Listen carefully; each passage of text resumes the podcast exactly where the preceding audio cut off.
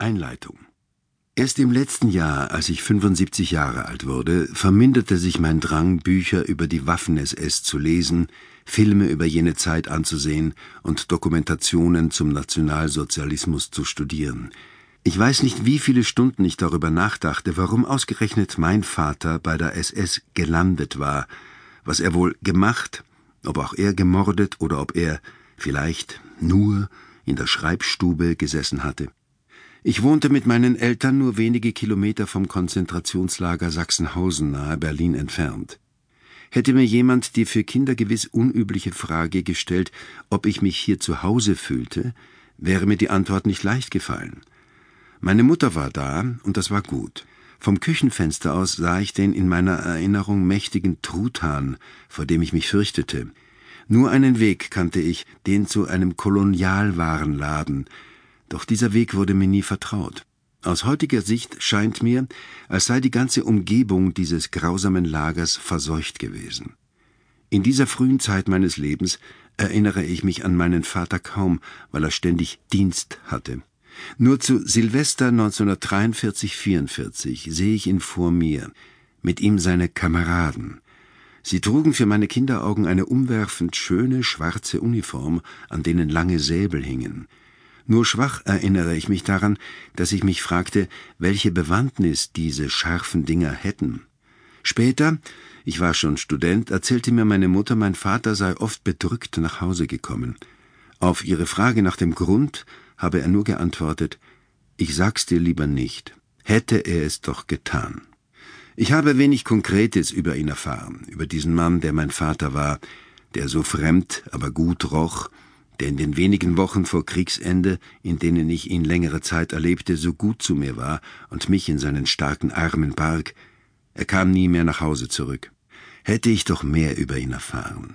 Nicht nur von den Orten, an denen er kämpfte, oder von seinen Verletzungen, sondern über die Gründe des großen Schattens, der fast ein ganzes Leben auf meiner Seele lag, weil ich nicht erfuhr, was sich hinter diesem schönen und liebenswert erscheinenden Männergesicht verbarg. Mir wären viele innere Auseinandersetzungen erspart geblieben. Mein Durst nach Klarheit wäre irgendwann gestillt gewesen. So aber überkam ich bis vor kurzem in Gedanken an meinen Vater immer wieder eine tiefgreifende Traurigkeit und manchmal auch ein großer Zorn.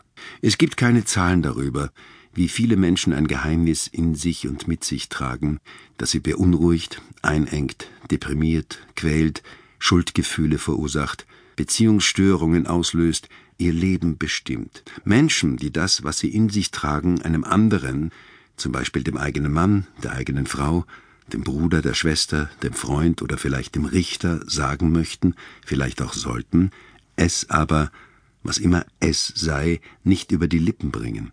Und wenn es einmal gesagt ist und sie dann gefragt werden, warum hast du mir das nicht schon längst gesagt, lautet oft die Antwort, weil ich es dir nicht sagen konnte.